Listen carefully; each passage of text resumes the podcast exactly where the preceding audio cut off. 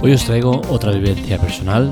Esta semana estoy poniendo muchas, ¿no? Y la verdad es que me gusta porque al final todo esto que hago eh, lo hago por devoción, porque me gusta mucho eh, todo el tema de la tecnología en general, pero también me gusta dejar una huella en el tiempo, algo que perdure para cuando no esté o incluso estando. Me gusta ver cómo dejo ahí una marca en el camino. Y esta es otra más, ¿no? Y quiero hablaros de, de los pianos. Si es normal, si es justo tener un piano de cola en casa. Todos los problemas que conlleva, para los vecinos especialmente.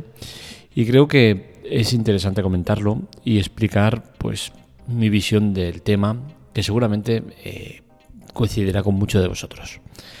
El tema está en que me he mudado a un piso nuevo y el vecino de delante tiene un piano de cola. De momento eh, a mí no me ha llegado a afectar, pese a que soy muy sensible a los ruidos fuera de los normales, este lo sería. Eh, de momento no me afecta. Me he encontrado en, varias ocasiones eh, coincidir con, con el ruido del piano. Suele tocar por las mañanas, creo. Y bueno, estos días que he estado con el traslado y tal, pues he coincidido más tiempo ahí en casa, en unos horarios que no suelo estar. Y de momento, pues la verdad es que no me ha afectado y espero que siga así, ¿no? Que no me llegue a ese clic de, alteración que, lo rompe todo, ¿no? Y, bueno, el tema es que me dio para reflexionar sobre si es justo o normal tener un piano de cola en casa. Yo sinceramente creo que no. Y voy a daros todos los argumentos por el cual eh, entiendo que, que, no es demasiado normal, ¿no? Eh, de entrada vamos a partir de la base que la ley no te lo impide. Siempre que toques eh, que, no se consideran de descanso, no hay ningún tipo de problema para que tengas eh, un piano de cola en casa. Pero evidentemente la ley eh, no es del todo justa para aquellos que, van a sufrir las consecuencias del ruido. Y es que ya entramos con un punto de partida el cual pues deja claro que, aquí hay algo que falla. ¿no? Un piano emite entre 90 y 120 decibelios, mientras que eh, en tu vivienda el ruido no puede superar los 35 decibelios. Con la cual cosa, como entenderéis, esto no es muy normal, ¿no? Si se permiten 35 decibelios y el piano tiene 5 eh, o 6 veces más, pues digo yo que aquí hay un problema. Pero ¿qué sucede? Que el ruido eh, se mide eh, por emisión, no por emisión. Es decir, el ruido se mide desde el lugar afectado, no desde el lugar que afecta. Con la cual cosa, esos 90, eh, 120 decibelios que, que emite el piano en el domicilio, pues seguramente en el piso afectado, que puede ser de al lado, no llegará a los 35 decibelios, con la cual cosa se entiende que no existe eh, un mal uso o, una infracción. Y creo que esto es muy injusto, ¿no? Porque al final está claro que el, ruido, si lo mides siempre desde el sitio donde, al que afectas, nunca va a superar esos 35 decibelios, porque 35 decibelios es una cantidad bastante alta. Pero está claro que en casa tener 90-120 decibelios vas a afectar a muchísima gente y es que al final ese ruido se oye mucho. Pero bueno, como sabemos, la ley suele eh, defender más al, infractor que al, al, perjudicado y así nos va, ¿no? Eh, evidentemente no me parece bien que, se mida así y, y, bueno, y siempre he creído una cosa, ¿no? Es el tema de tu libertad acaba cuando pisoteas la mía, ¿no? Si yo no soy libre de tener la televisión a un volumen adecuado, que yo considere adecuado, que es bajo, tengo que subirlo porque me está molestando tu ruido, entiendo que tú estás afectando a mi eh, manera de vivir, con la cual cosa no me parece justa. Siempre que tú respetes mi espacio, yo no voy a tener ningún problema contigo. Pero desde el momento que lo invades, pues aquí ya empezamos eh, con problemas. Entiendo que, un piano es un tema demasiado grande como para dejarlo al libre albedrío, ¿no? Y creo que habrían que cumplir unas pautas para tener un piano en casa. Entiendo que si eres músico de profesión, necesites un piano. Perfecto. Los pianos de cola, por desgracia, no tienen eh, auriculares, que sería lo, lo, bueno, lo ideal, ¿no? Es decir, me compro un piano en casa. Yo no soy experto en música, ¿no? Pero no sé si un piano eh, de cola y un piano eh, eléctrico de los más completos tienen las mismas funcionalidades o si pueden llegar a ser lo mismo o parecido, ¿no? Pero bueno, en el caso que no se pueda tener un piano eléctrico en casa, que sí que podrías tener los auriculares y no molestarías a nadie, pues entiendo que si vas a tener un piano de cola en casa deberías cumplir una serie de requisitos y que tendría que estar regulado, ¿no?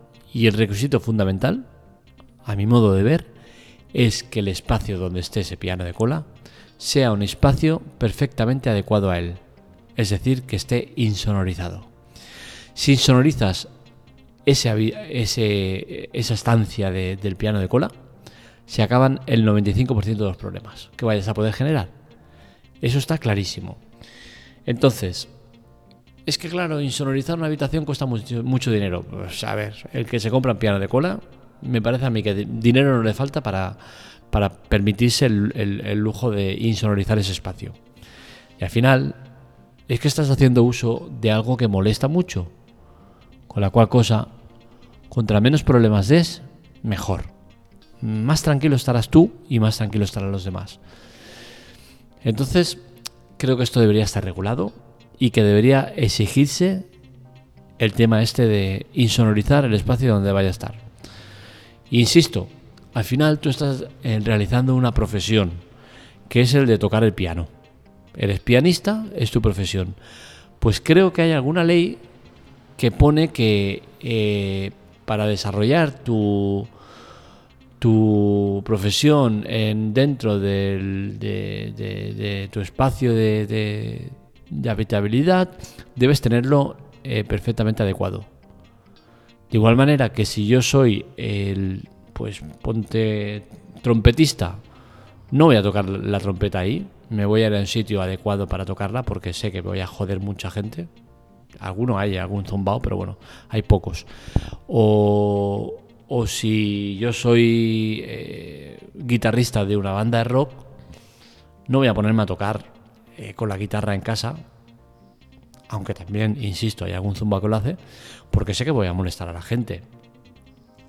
O si yo soy futbolista, no voy a montarme un campo de fútbol en casa y voy a hacer partidos cada día, porque sé que voy a molestar a la gente. Pues desde el momento que para ciertas profesiones no nos ponemos en el mismo punto del piano de cola, pues creo que el de piano de cola tampoco lo debería hacer. O por ejemplo, si yo soy corredor de Fórmula 1, cojo un, un, coche de Fórmula 1 y lo pongo en casa y voy haciendo pruebas de, de, cómo conduzco, como esto, como lo otro. Es evidente que no. Entonces, eh, respetemos a la gente, ¿no? El problema es que la ley, aparte de blanda, no se dan muchos casos en los cuales se, sancione al que tiene un piano de cola en casa. Se han dado casos, eh, se, han dado casos en los, se han dado casos en los cuales eh, han habido penas de cárcel incluso y eh, cantidades cuantiosas de dinero. Pero son muy pocos los casos y muy, muy especiales. Es gente que ya se ve que va con maldad a, molestar a la gente, ¿no? Y, y bueno, al final la conclusión de todo esto que saco es clara, ¿no? Creo que un piano de cola en, un piso no es, no es el mejor sitio. Principalmente porque las paredes en los pisos hoy en día son muy malas. Son, son de pladur, son muy finas. Se oye todo lo que pasa en el, en el piso de al lado, de arriba, de abajo. Y al final tener un piano de cola sabes que va a conllevar problemas, ¿no? Sí que antiguamente se llevaba eso mucho, era muy, muy de, aparentar, muy de rico, ¿no? El tener un piano de cola en casa. Pero hoy en día eh, creo que, no es un sitio correcto para tenerlo, ¿no? Y vuelvo a insistir, si lo tienes, que sea en un espacio adecuado a él, que esté insonorizado. Hasta aquí el podcast de hoy. Espero que os haya gustado. Este y otros artículos los encontráis en la teclatec.com. Ya sabéis es, importante colaborar con nosotros y para ello la mejor manera que tenéis, eh, os la dejo en la nota del episodio, es eh, probar Audible, que es un servicio de podcast premium y audiolibros tres meses gratuitos si no lo has tenido, un mes si lo has tenido. Y a nosotros directamente nos abonan 8 euros por tu prueba. Da igual si lo usas, si no lo usas. Esos 8 euros servirán para cubrir los gastos que tiene la web. Servidores de pago, eh, plugins, eh, perdón, servidores más potentes, plugins de pago. Muchas cosas que hay que pagar en la web y que muchas veces no llegamos a todo, ¿no? Así que ya sabes, si te gusta la tecla tech, si quieres que sigamos en el aire, que sigamos en la web, necesitamos tu ayuda.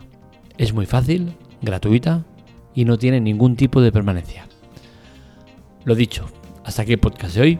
Un saludo, nos leemos, nos escuchamos.